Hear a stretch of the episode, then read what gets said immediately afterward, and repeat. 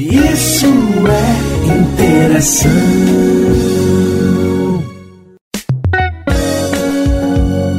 Bom, chegando agora nessa, nessa etapa aqui do programa, são 18 horas, vamos começar o Interação, oferecimento laboratórios Plínio Bacelar, vacinas Plínio Bacelar, Clínica Proteus, Imuniguerra e Asflucan são os nossos parceiros. Ao meu lado, Alfredo Diegues, meu parceiro no programa, e hoje nós recebemos o cirurgião Carlos Gicovati. É um prazer tê-lo aqui, Carlos. Conheci você alguns anos atrás, conversamos aquela noite e tal, mas eu vou conversar, começar provocar um pouco você. É, eu, eu assisti um vídeo outro dia, de uma hora, que me mandaram. É, um vídeo que foi restaurado, remixado a imagem de 1920 em Nova York. É um vídeo na rua. Então, você vê, em uma hora, eu vi o vídeo inteiro. As pessoas passam banca de jornal e tal. Você não vê um obeso. Um obeso sequer. E olha que Estados Unidos, eu morei lá há 17 anos, como tem obeso. Como mudou? É isso que eu quero que você faça essa introdução para a gente, como mudou a vida das pessoas, é, a, o sistema de alimentação, chegando hoje numa quantidade de obesidade séria, em que isso chama a atenção das, das instituições de saúde no mundo inteiro. Não é verdade? Muito obrigado pela sua presença. Boa noite. É, boa noite, Marco Antônio, Alfredo, obrigado pelo convite, obrigado por me receberem aqui. É, eu, eu, eu, também já assisti esse vídeo, acho que eu não vi ele todo, mas assisti esse vídeo que você comentou. Compa é, nesse vídeo a gente tem uma ideia de como que eram as pessoas, como você falou, em 1920. É, é notório que a Revolução Industrial alterou muito o estilo de vida da população, principalmente a população ocidental. É, naquela época você precisava plantar, precisava colher, precisava ir para trabalhar, é, andar, usar uma bicicleta. Você não tinha as vantagens que a Revolução Industrial é, nos trouxe é, logo depois da, da Segunda Guerra Mundial. Então, a, o que a gente percebe é que o, o nosso corpo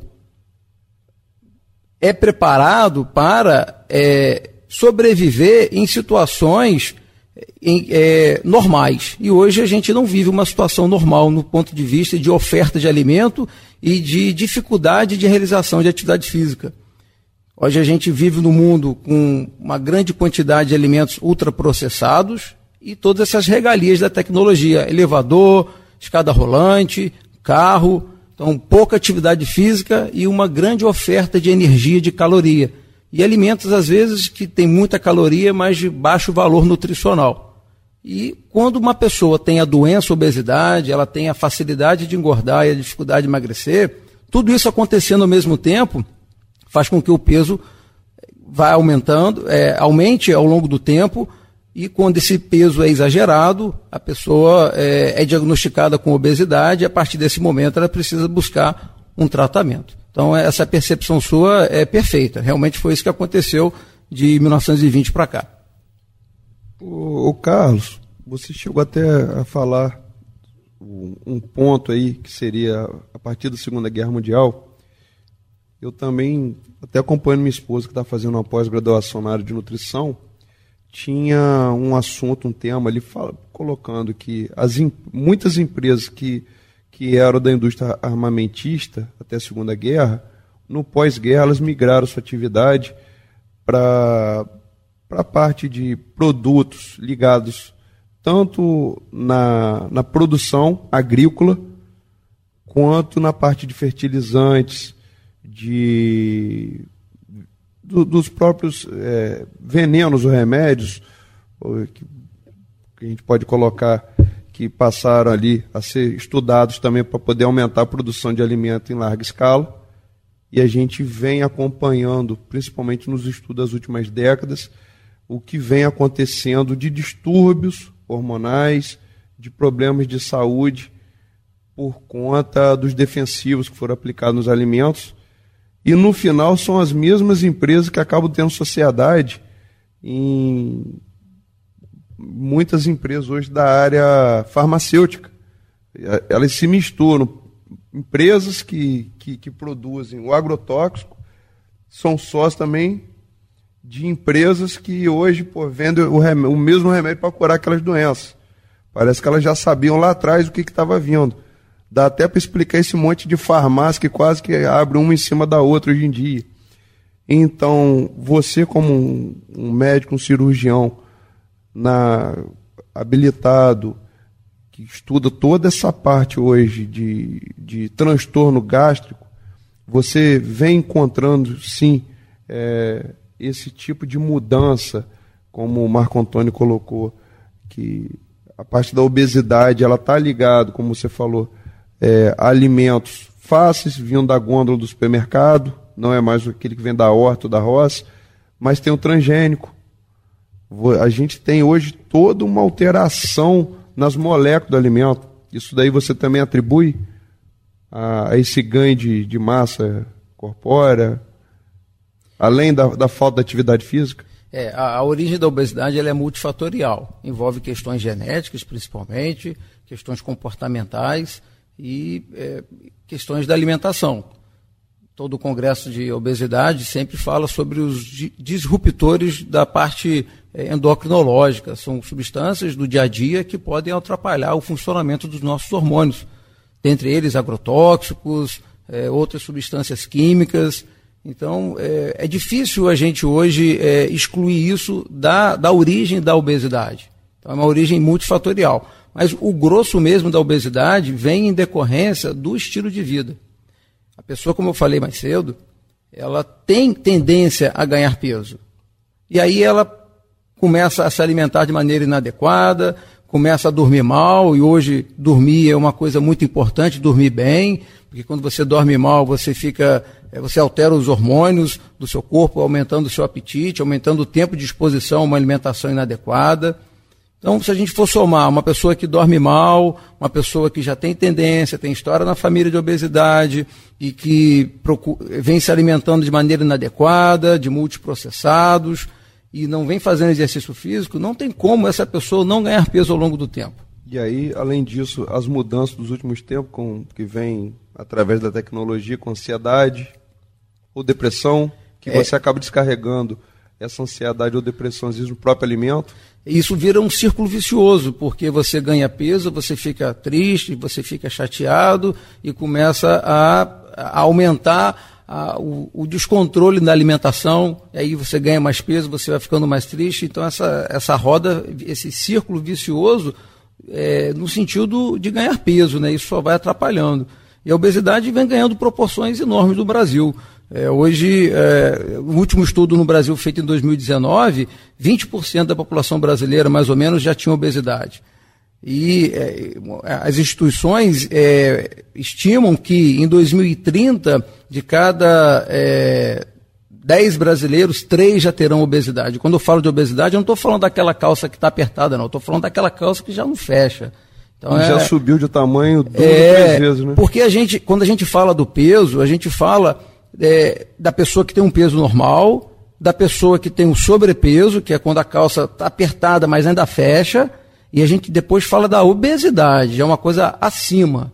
Sobrepeso, que é quando a calça já não fecha, hoje no Brasil, quase 60% das pessoas já estão acima do peso.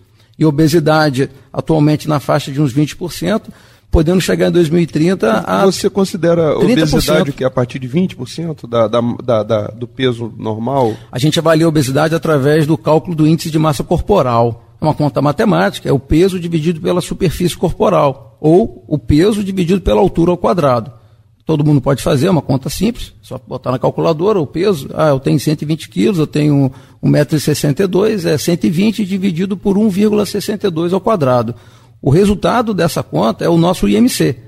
Até 25 a gente considera o IMC normal. Acima disso já está alterado. Mas só a partir de 30 que a gente considera obesidade. E como eu falei, é, daí em diante, a obesidade, é, ela só, ela, ela, o número aumentando quer dizer que a pessoa tem mais obesidade do que o, do número anterior. é, quem tem IMC de 32 tem mais obesidade do que quem tem 31, e daí por diante.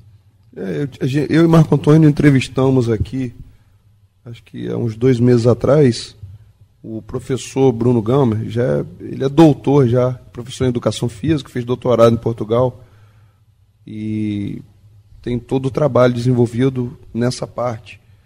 E explicou muita coisa até pela parte da atividade física. Uma das perguntas que nós fizemos para ele foi, foi, na verdade, e você como médico também, os planos de saúde hoje seria inteligente eles investirem ou num desconto ou num super desconto para que seus pacientes, no caso, os associados ao plano de saúde e até o próprio governo hoje, através de políticas públicas, investir cada vez mais nas atividades físicas para desonerar é, o custo que vai ser o tratamento da obesidade no futuro pelo número que você está passando. Em menos de 10 anos, a gente vai estar tá, vai, vai tá crescendo em 10% o número de pessoas que vão estar, de alguma maneira, dependendo do sistema de saúde público ou privado, não é isso, Carlos? Exatamente. E, e, quando a gente fala da obesidade, a gente fala das doenças associadas à obesidade. Diabetes, hipertensão arterial, gordura no fígado, problemas articulares. Existe uma lista aí de 22 doenças associadas à obesidade que são utilizadas na indicação da cirurgia bariátrica. Mas o caminho é esse mesmo, é investir em política pública. É, os planos de saúde buscam esse controle. Existem planos de saúde que, que fazem identificação no, no, no, no grupamento de, de, usuários, de pacientes que têm IMC já elevado e começam a buscar intervenção, porque sabem que lá na frente o custo vai ser bem alto na hora de tratar as complicações. É verdade. É, até existe uma brincadeira que falam da que o maior inimigo do, da indústria automobilística, por exemplo, é a bicicleta.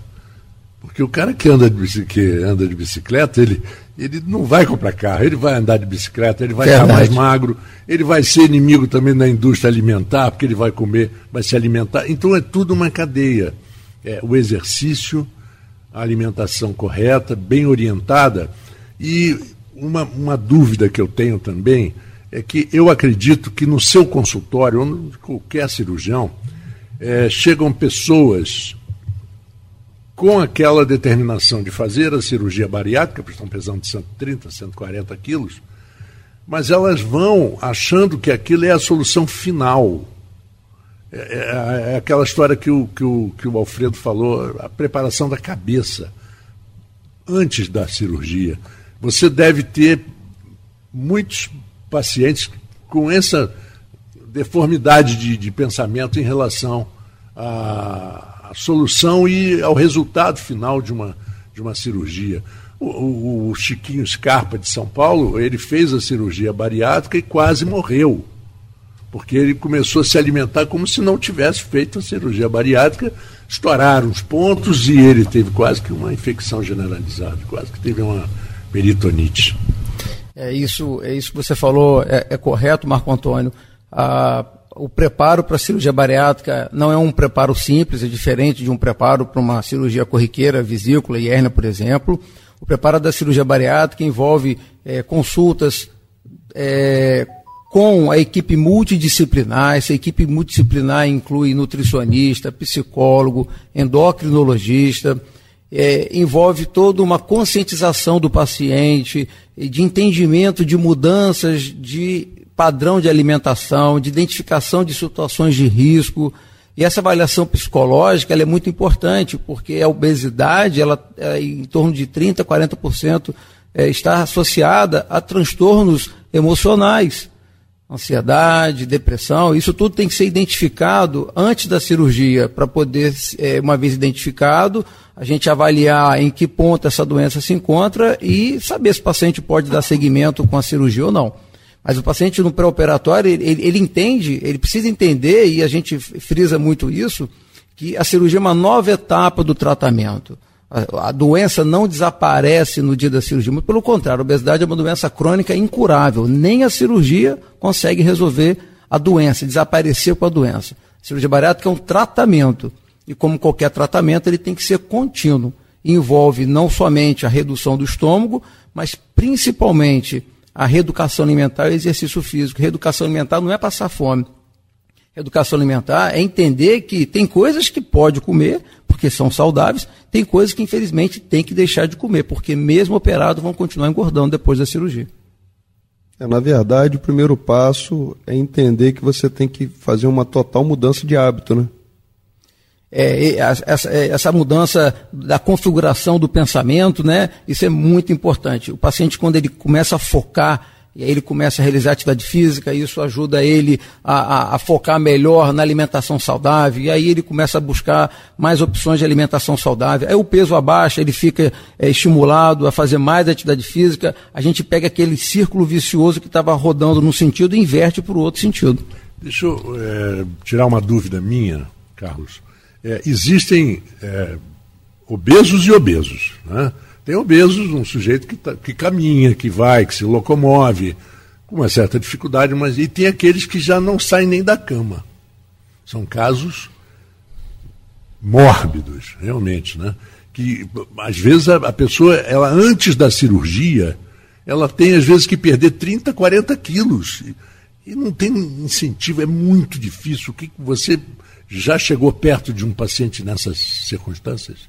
Sim, não é o dia a dia, mas às vezes a gente encontra pacientes com obesidades muito avançadas. IMC, é, como eu falei, o IMC da obesidade começa no 30, às vezes o paciente tem IMC de 70, ele tem mais do que o dobro do peso que ele deveria ter. E existe toda uma preparação específica para esses pacientes. São pacientes que vão precisar perder em torno de 10% do peso inicial. Então, se ele tem 230 quilos, vai precisar perder, logicamente, é, 23 quilos. É, e é, toda essa preparação visa diminuir os riscos do pós-operatório imediato ou precoce. Porque quando o paciente. É, os riscos da cirurgia eles estão relacionados ao peso. Quanto maior o peso no dia da cirurgia, maior são os riscos. E esses super obesos que a gente chama, são, ou super, super obesos, quando o IMC passa de 60, eles têm maior, maior risco de complicações. Então eles vão precisar emagrecer sim. Existe um preparo específico para eles. Carlos, o risco, na verdade, aí você está falando de uma cirurgia que, na verdade, é para ajudar esse paciente, ajudar essa pessoa já a reduzir. Mas a pessoa que em momento nenhum passou pela cabeça, está fazendo hoje uma bariátrica, ela tem o mesmo risco que qualquer outra cirurgia que possa vir a acontecer. Todos nós estamos sujeitos a passar em algum momento por um, uma cirurgia cardíaca, como a gente falou até antes de começar o programa, a pessoa às vezes tem uma apendicite, um problema no fígado. Quanto maior a, a massa corporal, mais dificuldade essa pessoa vai ter no pós-operatório e vai ter mais risco ainda no, durante uma cirurgia, não é isso? É. Quanto antes ela conseguir, de alguma maneira, fazer essa, essa reabilitação, readequação do, da questão da massa corporal, ela vai evitar problemas futuros. Isso, a, a, obesidade ela traz risco, é, traz um risco geral, né, para qualquer cirurgia que o paciente vai fazer. É, mas, é, especificamente em relação à cirurgia bariátrica, apesar dos riscos, ela é considerada uma cirurgia muito segura por conta da metodização, por conta da, dos equipamentos utilizados, e hoje a gente tem, ah, como a gente estava falando mais cedo, a própria cirurgia robótica, que nos dá uma, uma qualidade melhor de, de informação, de, de, de, imagem no transoperatório. Então, o, a, o risco é para qualquer cirurgia, mas apesar dos riscos, a cirurgia bariátrica é considerada uma cirurgia segura. Bom, nós vamos agora a um pequeno intervalo, esse é o primeiro segmento do programa Interação.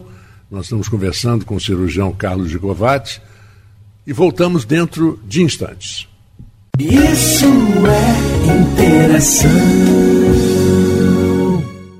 Quando se pensa em exames laboratoriais, logo vem em nossa cabeça Laboratório Plínio Bacelar. Exames de rotina e os mais complexos, como exames de genética e biologia molecular, através do setor de biomol. O Laboratório Plínio Bacelar acompanha a tendência mundial em exames laboratoriais, com o que há de mais moderno e tecnológico para garantir o melhor resultado, auxiliando a classe médica na prevenção, no diagnóstico e no tratamento dos pacientes. Laboratório Plínio Bacelar compromisso com a qualidade desde 1942.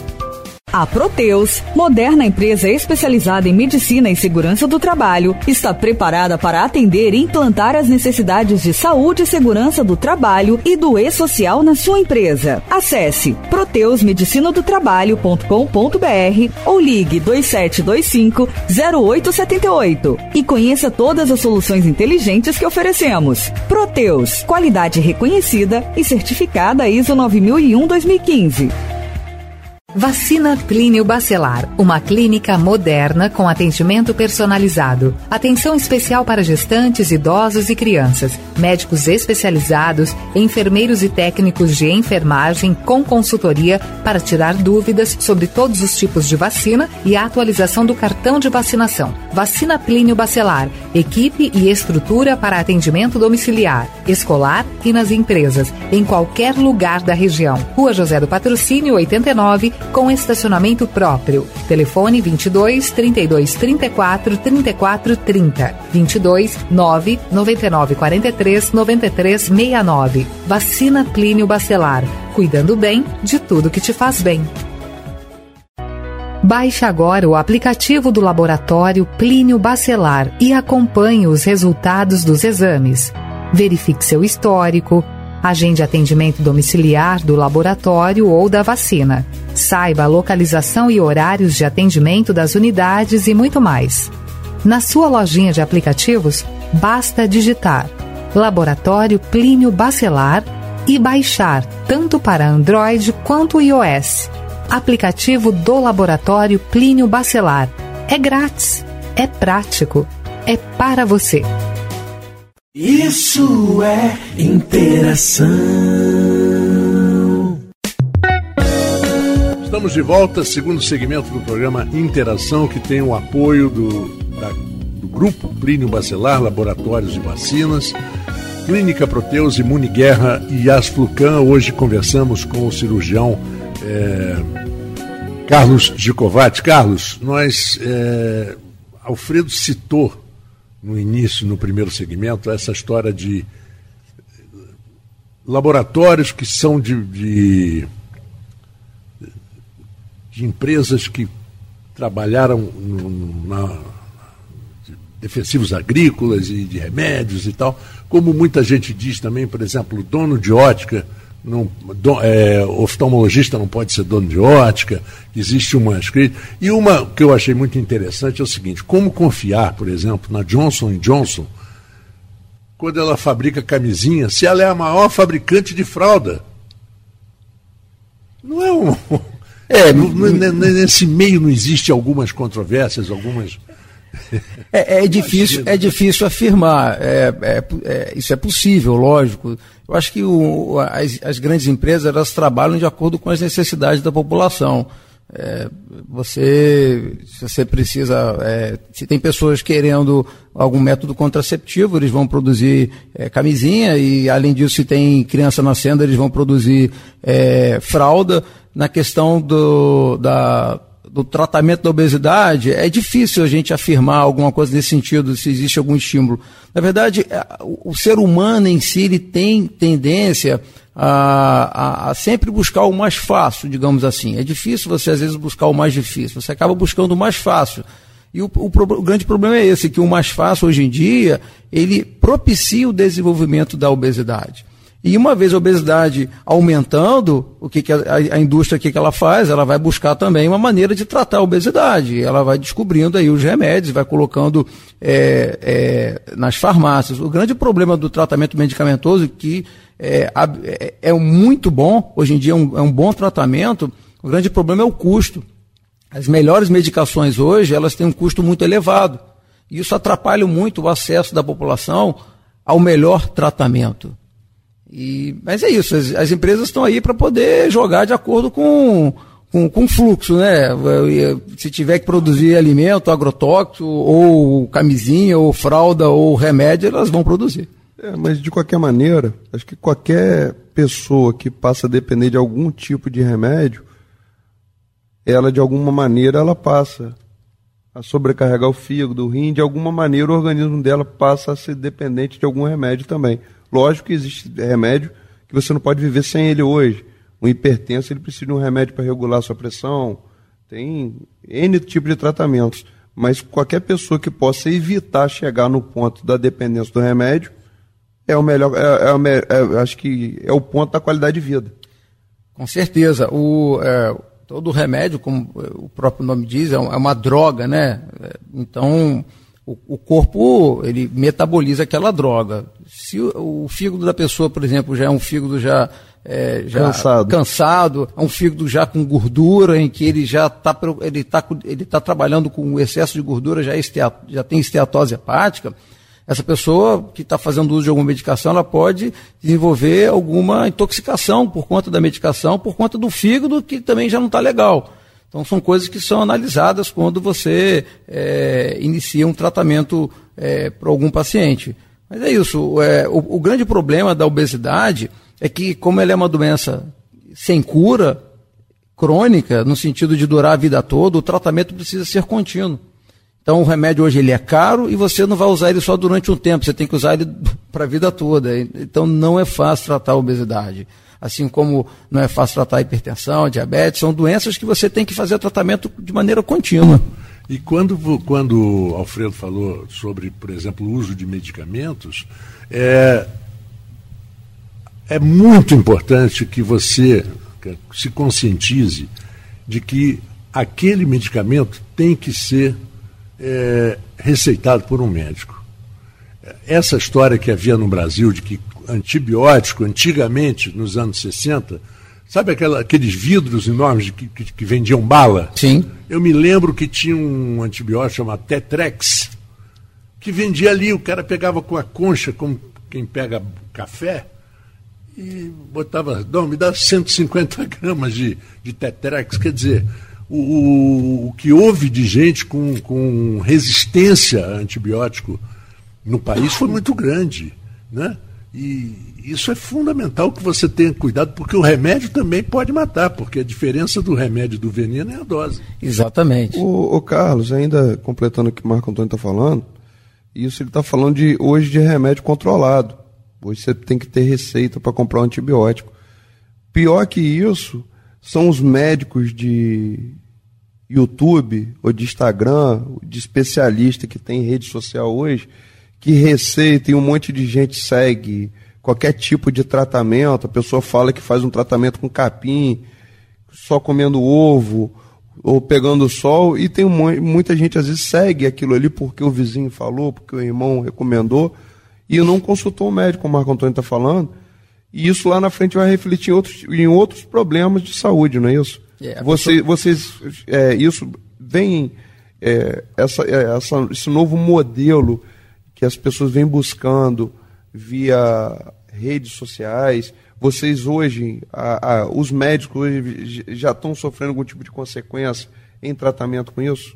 Sim, é, a questão da, da, rede social hoje atrapalha, ajuda e atrapalha. Ela te ajuda no sentido de você é, repassar informações um fundamento científico, mas ao mesmo tempo ela atrapalha porque possibilita pessoas, digamos assim, não muito bem intencionadas em passar informações apenas para poder aumentar o público e angariar é, dinheiro através, seguidores e dinheiro através é, do aumento da, do, do público, né? Então você acaba repassando informações que são polêmicas e as pessoas gostam muito da polêmica e geralmente são informações que trazem é, é, é, facilidades para resolver um problema que não é fácil de resolver. E como a gente estava falando mais cedo, as pessoas acabam buscando sempre o caminho mais fácil.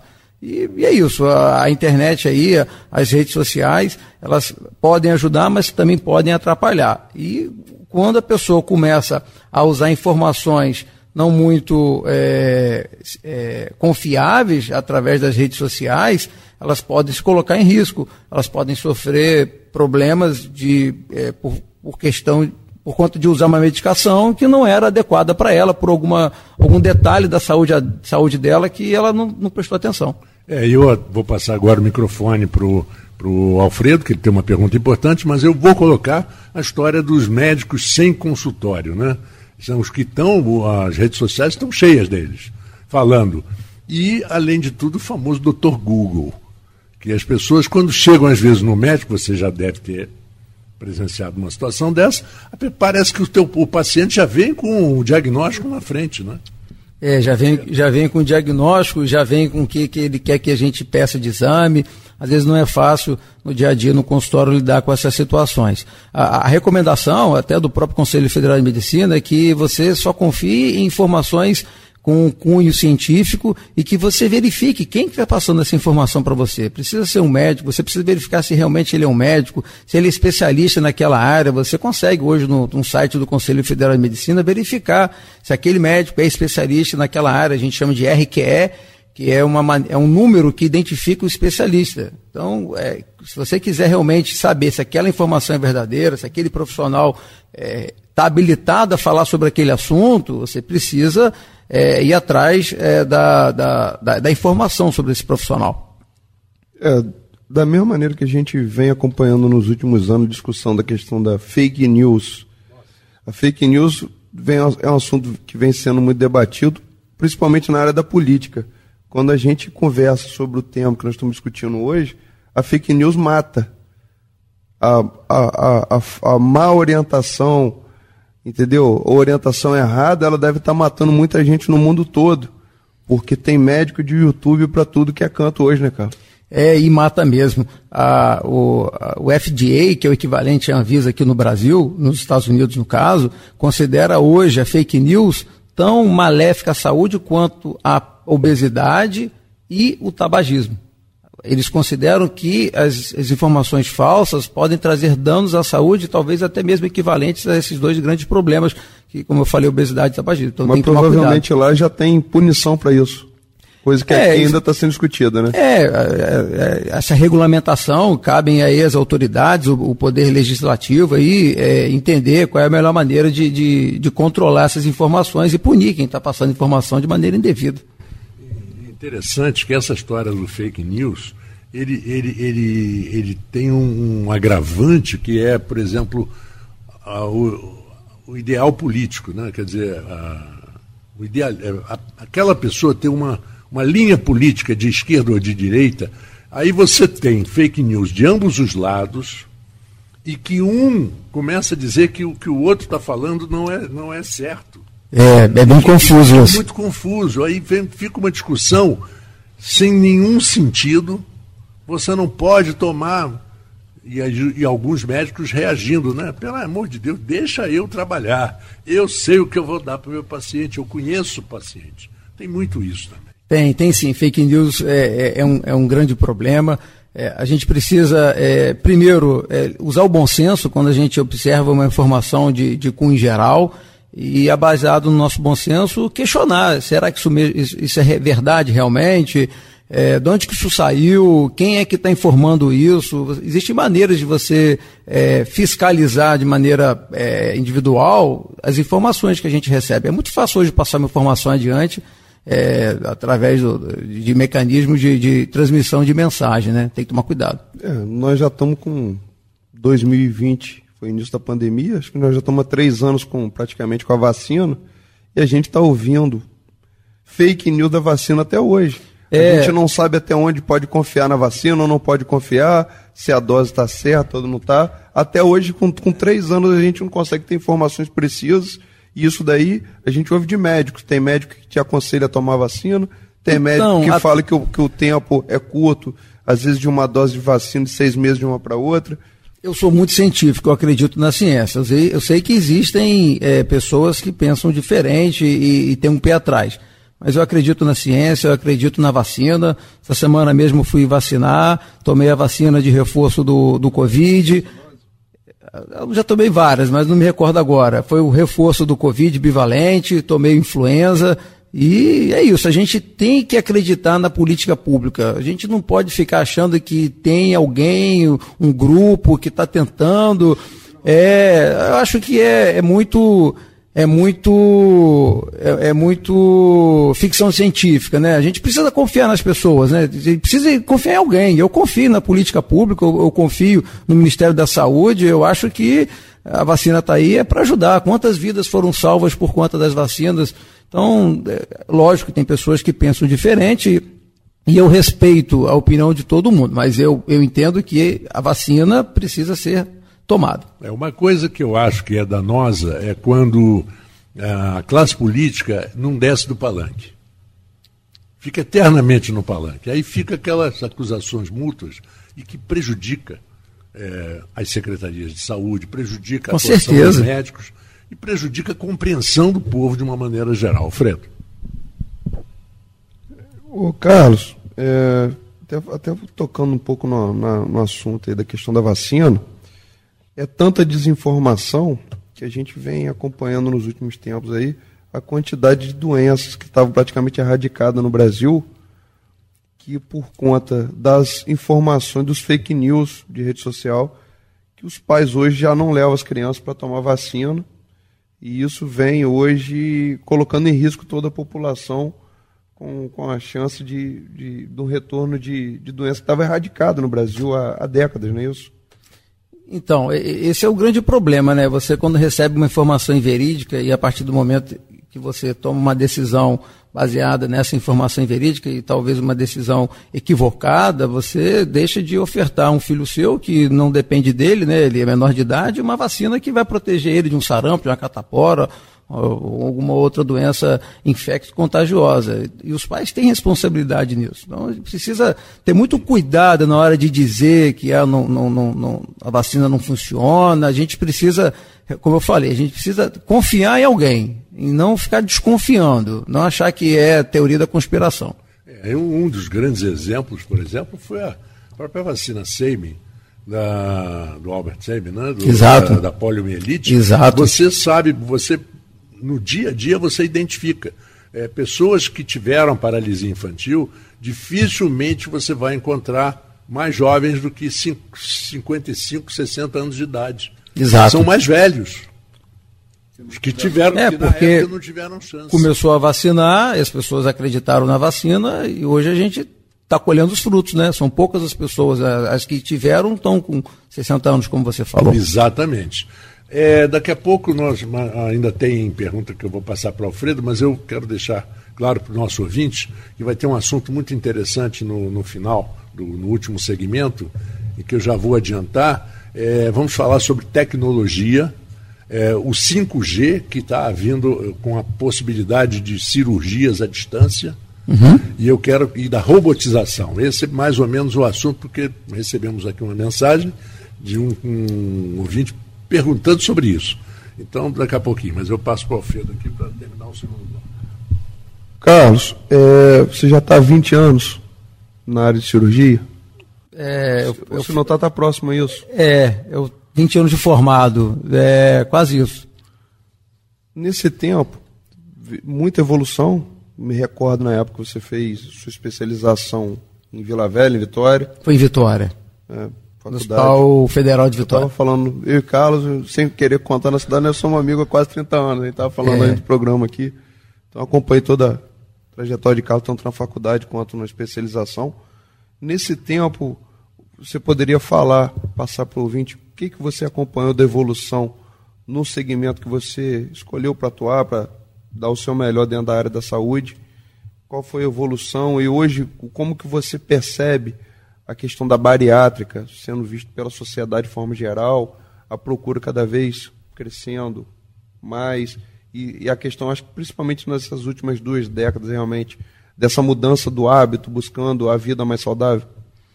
É, em, primeiro, em relação à evolução da medicina, a, é, a medicina vem evoluindo muito, né, principalmente na questão dos materiais. Né?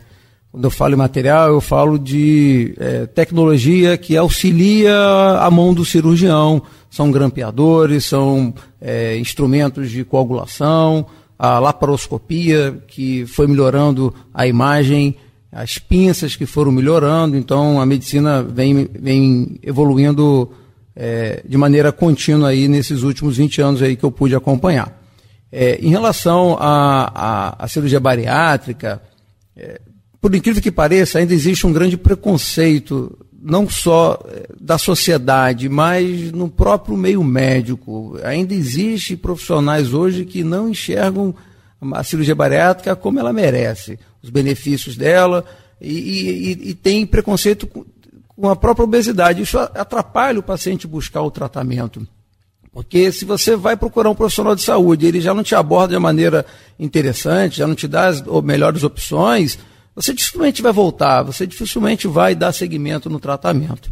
Então, é, eu vejo dessa forma. Eu acho que a cirurgia bariátrica vem ganhando espaço, o espaço merecido por conta da, da, das confirmações científicas dos benefícios da cirurgia bariátrica, mas, apesar disso, a gente opera, por incrível que pareça, poucos pacientes. A Sociedade de Cirurgia Bariátrica fez um levantamento, acho que foi em 2018, de, da população brasileira elegível para cirurgia bariátrica, pessoas que têm perfil para cirurgia bariátrica no Brasil.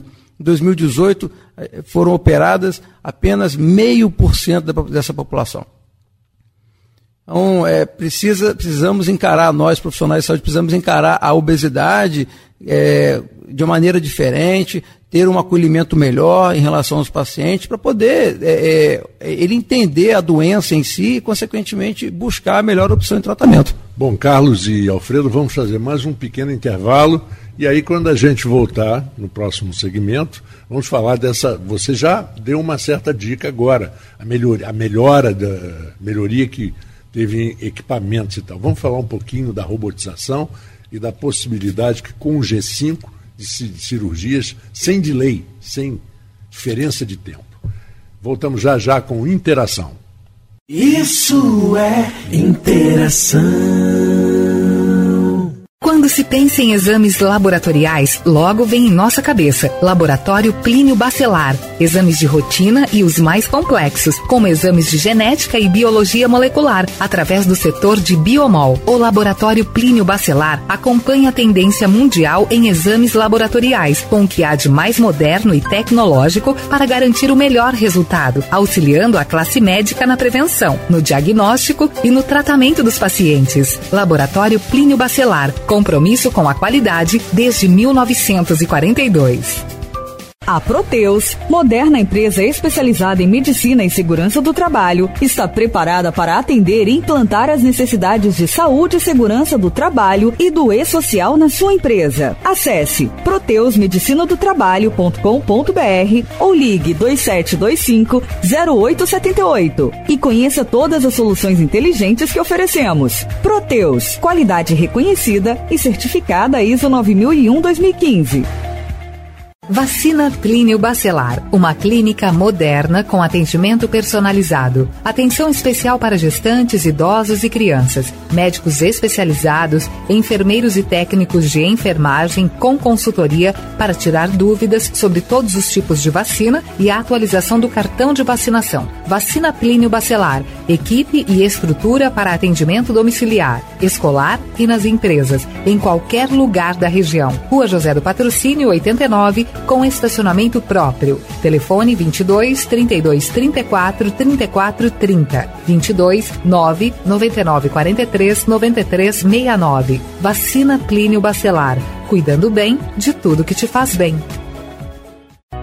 Baixe agora o aplicativo do laboratório Plínio Bacelar e acompanhe os resultados dos exames. Verifique seu histórico Agende atendimento domiciliar do laboratório ou da vacina. Saiba a localização e horários de atendimento das unidades e muito mais. Na sua lojinha de aplicativos, basta digitar Laboratório Plínio Bacelar e baixar tanto para Android quanto iOS.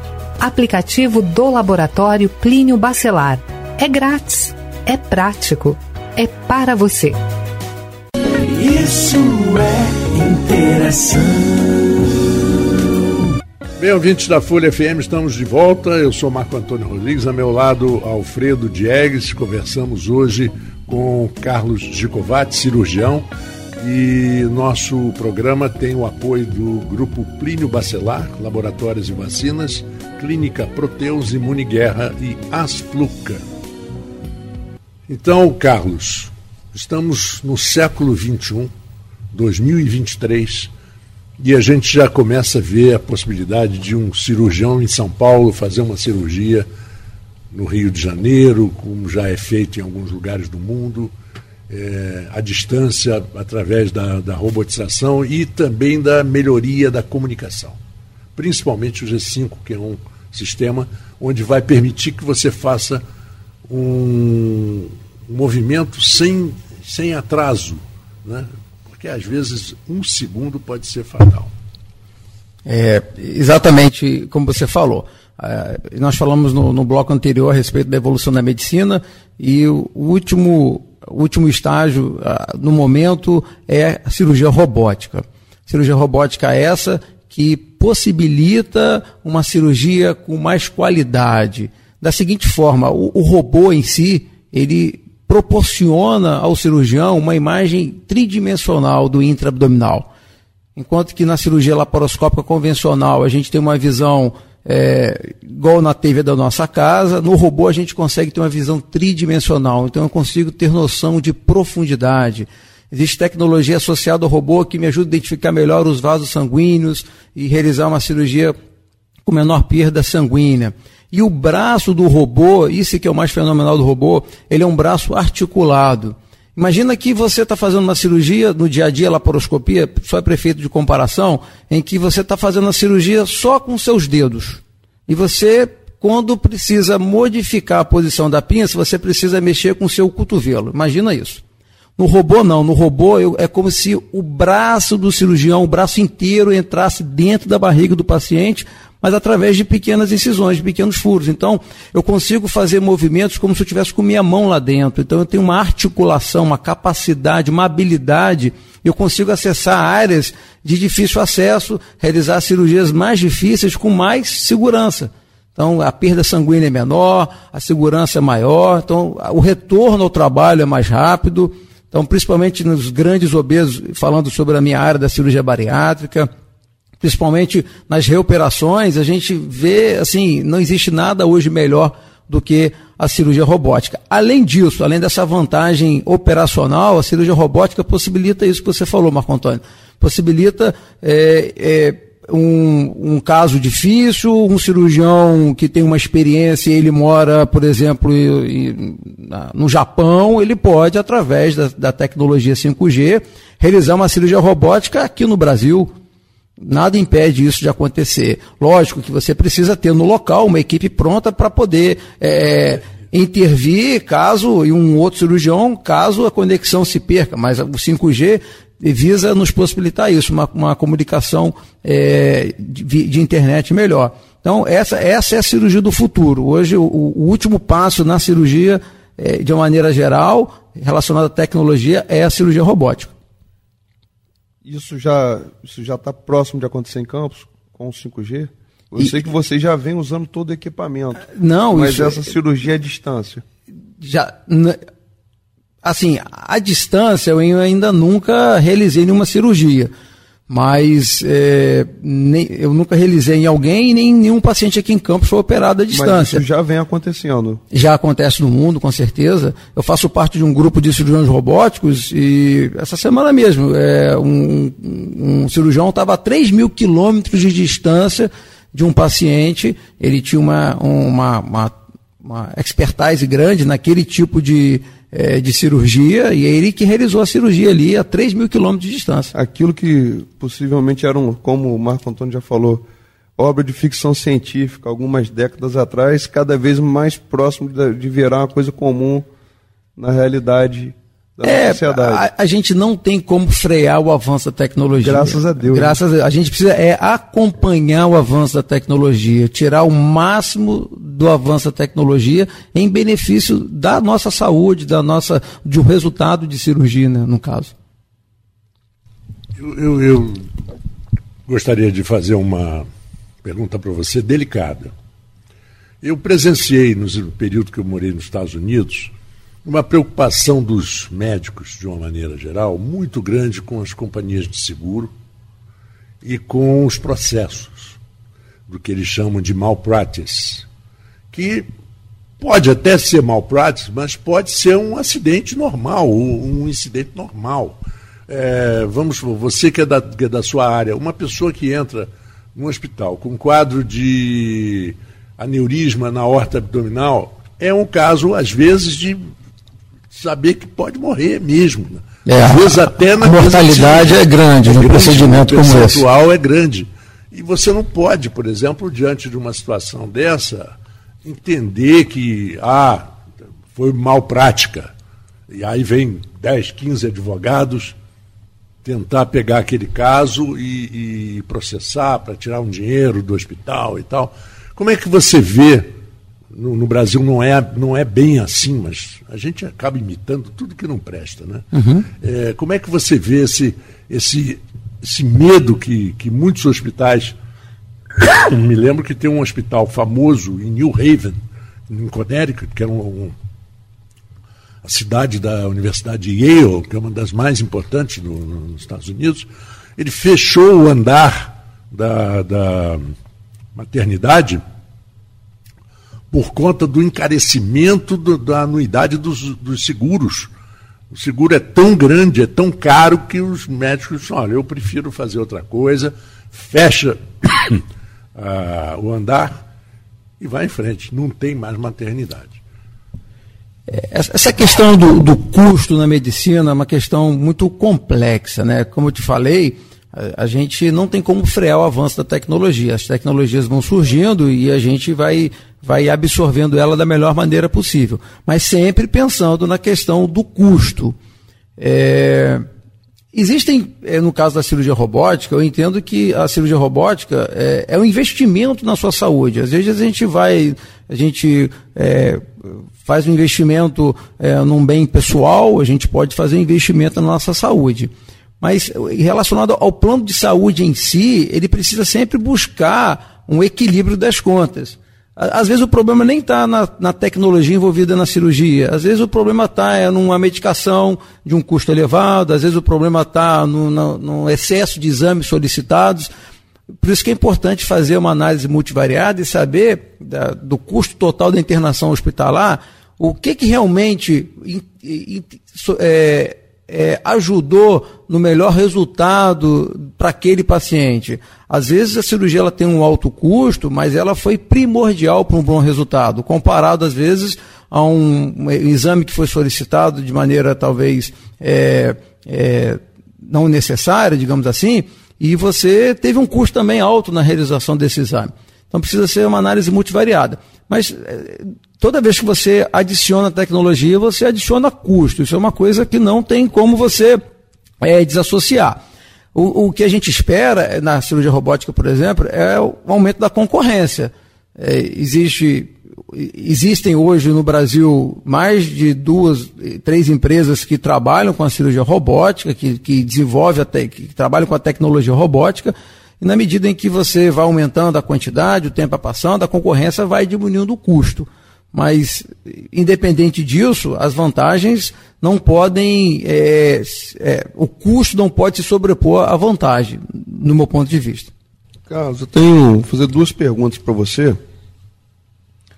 A primeira é: a gente sabe que a facilidade na, na iniciativa privada para realizar todo o tratamento, incluindo a bariátrica, mas todo o tratamento para o setor né, nessa área aí de, da obesidade, você tem todo o equipamento melhor, você tem todo o atendimento com certeza melhor.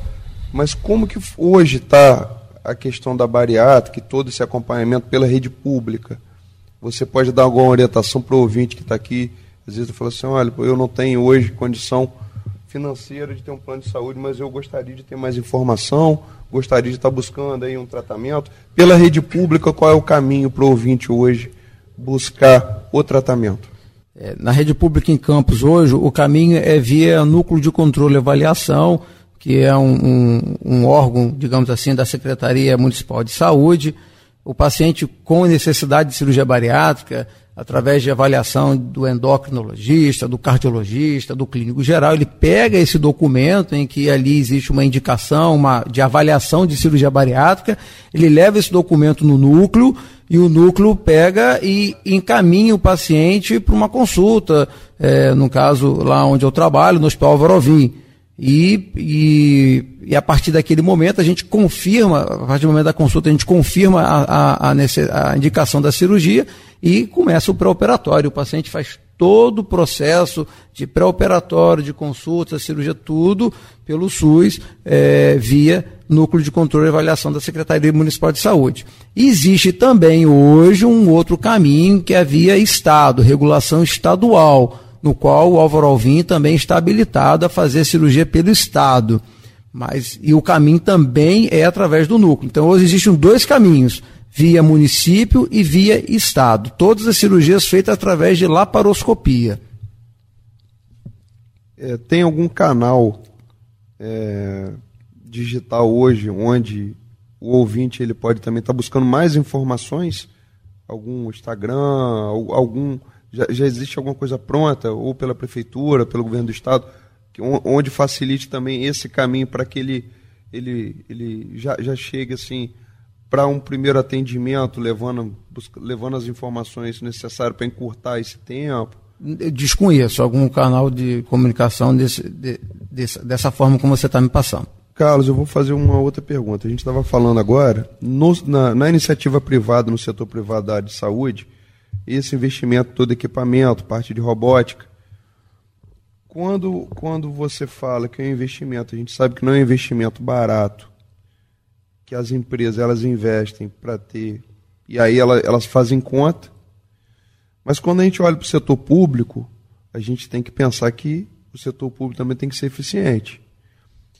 E quando você fala que um investimento hoje em equipamento para a área de cirurgia, você está reduzindo riscos do pós-operatório, tempo de recuperação quando você bota na ponta do lápis, esse investimento ele tem que vir para a área pública também, porque ele vai estar reduzindo o número de dias do paciente dentro de um hospital. E a gente sabe que esse dia dentro do hospital é caro, seja no, no setor de terapia intensiva ou na, na parte clínica, redução de, de, de medicamentos.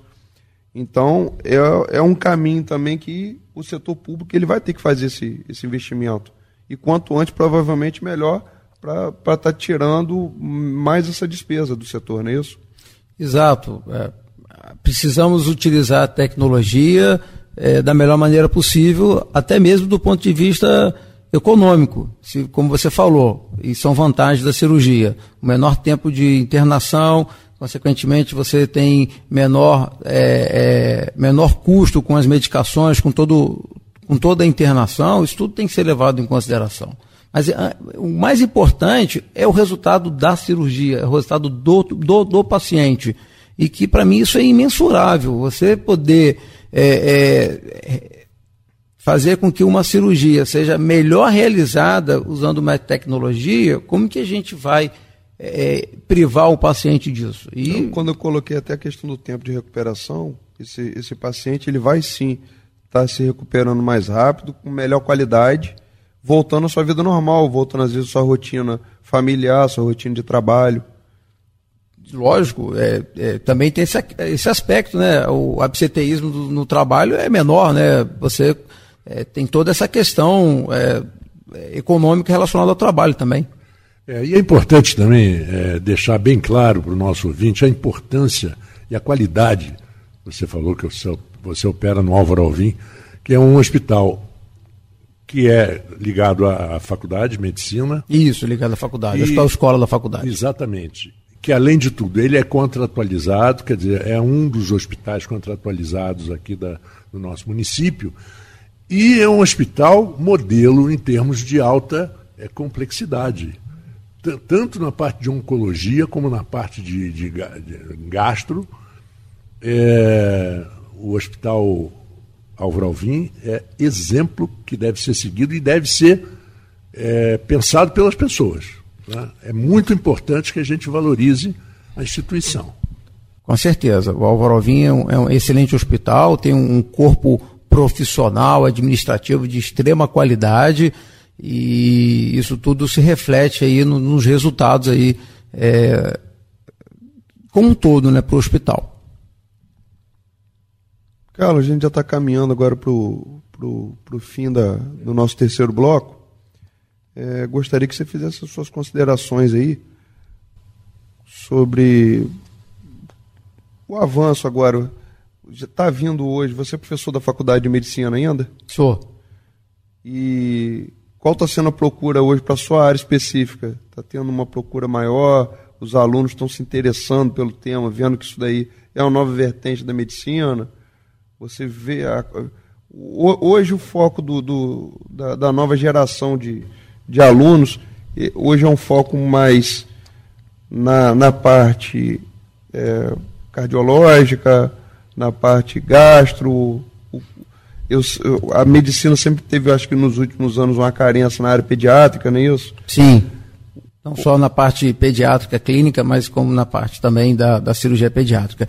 O perfil mesmo, me parece, né? Eu não tenho nenhum dado, é, é, nenhum levantamento, não fiz nenhum levantamento em relação a essa situação, mas me parece que é o mesmo perfil de quando eu me formei é, lá atrás. É, existe um grupamento interessado em fazer cirurgia e um grupamento muito maior numa área não cirúrgica. É, talvez aí com o advento da tecnologia as pessoas é, que estão entrando na faculdade agora e que já vêm lidando com a tecnologia do dia a dia tenham um interesse maior em buscar a área cirúrgica por conta do advento, por exemplo, da cirurgia robótica. Mas me parece, até o momento, ser uma, uma uma distribuição muito parecida como foi lá atrás. Tem uma procura grande pela parte estética, né? É, Também a parte de dermatológica, tem hoje todo muito, muito. Tanto na parte hoje a pessoa busca melhora na saúde, como uma melhora física também. Na bariátrica também quer fazer, quer fazer uma melhora através de cirurgia plástica, ou seja, um tratamento também estético pós-bariátrica, onde também entra uma plástica de de abdômen. É, o, o, o, o, aluno, como termina a faculdade, ele vai seguir o fluxo do, do mercado, né? Se o fluxo do mercado hoje é uma área de estética, é, cirurgia plástica, dermatológica, ele vai seguir esse caminho aí. É, se mais para frente for algo relacionado à, à, cirurgia, ele vai seguir a questão da cirurgia, entendeu? Então ele segue o fluxo do mercado. E que é interessante deixar bem claro, é, Carlos, é que cada vez mais a, a medicina se desenvolve e se torna multidisciplinar. Quer dizer, hoje em dia não existe mais aquele médico que sabe tudo, que vai fazer tudo. Não, ele sempre está trabalhando com um especialista ao lado. Do, do em, em, em, todo momento. Em todo momento. Em todo momento. Então, né, no consultório, na minha área, como eu já falei mais cedo, a equipe multidisciplinar, a psicóloga, o nutricionista, o endócrino, o cardiologista, o fisioterapeuta, e dentro do hospital, o, com o instrumentador, com, com o enfermeiro, com o técnico de enfermagem. Ninguém trabalha sozinho. Você, para realizar um trabalho de qualidade, você sempre tem que estar cercado de pessoas de qualidade, para poder o, o, conjunto levar o resultado. É verdade. Isso é, faz com que a gente se sinta mais confiante porque é, todos os pontos estão cobertos. Né? Exatamente. no, no, no, no, no jogo de beisebol americano, todas as bases estão ocupadas. Né? E eu agradeço a você muito por ter disponibilizado o seu tempo para vir aqui conversar com a gente.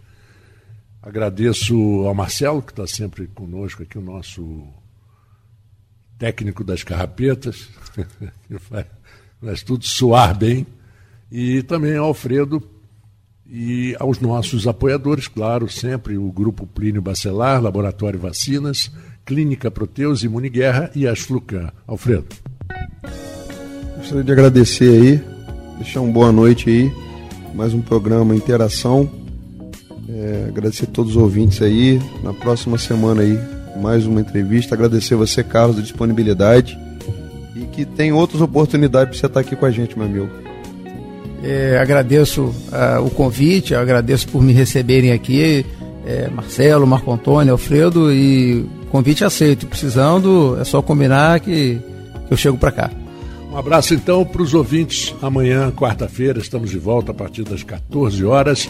E siga aqui na Folha FM, que agora, de 19 horas até as 21 horas, o melhor da MPB para você. Isso é interação.